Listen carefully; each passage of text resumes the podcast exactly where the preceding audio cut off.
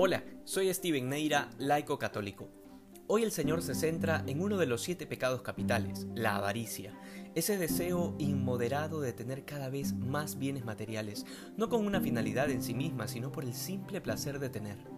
Y la muestra más clara de ello es que después de tenerlos, los retenemos, es decir, no les damos un uso, justo. El Señor se enfoca en este pecado a raíz de la discusión de dos hermanos que se están peleando por la herencia.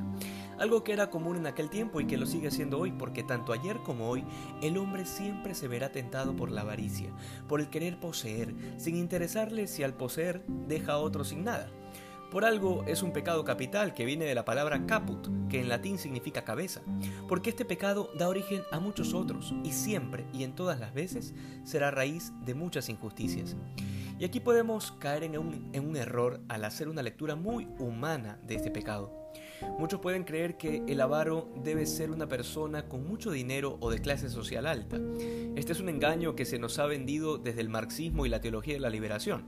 Sin embargo, el avaro puede ser de cualquier clase social, rico o pobre, sencillamente porque la avaricia opera en el corazón del hombre, que con lo mucho o poco que tiene nunca está satisfecho sino que quiere acapararlo todo y nadar en la abundancia.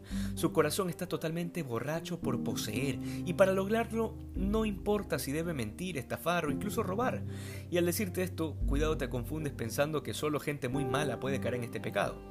Basta con que en tu vida hayas consentido el deseo de poseer algo que no necesitabas, pero que sencillamente lo querías por el afán de poseerlo, para que hayas caído ya en la avaricia porque como en todo pecado hay grados de profundidad, sin embargo no somos fariseos, es decir, no andamos marcándole las rayas a los pecados para ver de dónde a dónde son más leves o más graves. De hecho, el Señor no pierde el tiempo en estos detalles, sino que va directamente a la parábola que nos llevará a poner toda nuestra vida de cara a la verdad.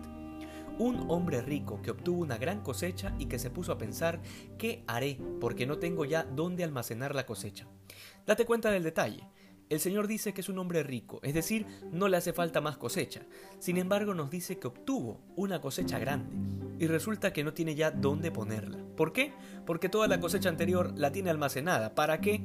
El mismo hombre de la parábola lo dice, para poder tener acumulado para muchos años, de manera que ya no tenga que trabajar, sino que se pueda dedicar a dormir, a comer, a beber y a darse la buena vida. Muchos dirán, bueno, la cosecha es de él, no se la ha robado, así que que haga con su cosecha lo que quiera.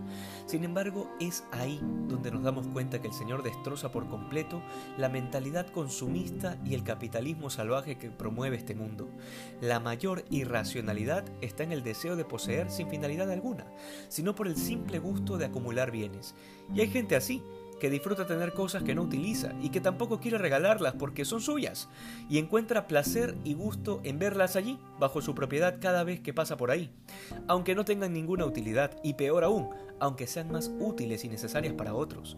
Esto, desde el punto de vista de Dios, es un crimen, una injusticia y un grave pecado.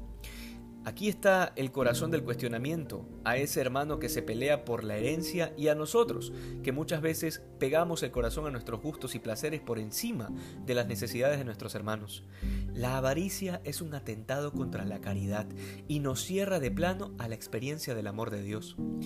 Pidamos al Señor que nos conceda un corazón más generoso y desprendido de las cosas de este mundo, de manera que podamos darle un correcto uso y una finalidad justa que hoy seamos más santos que ayer.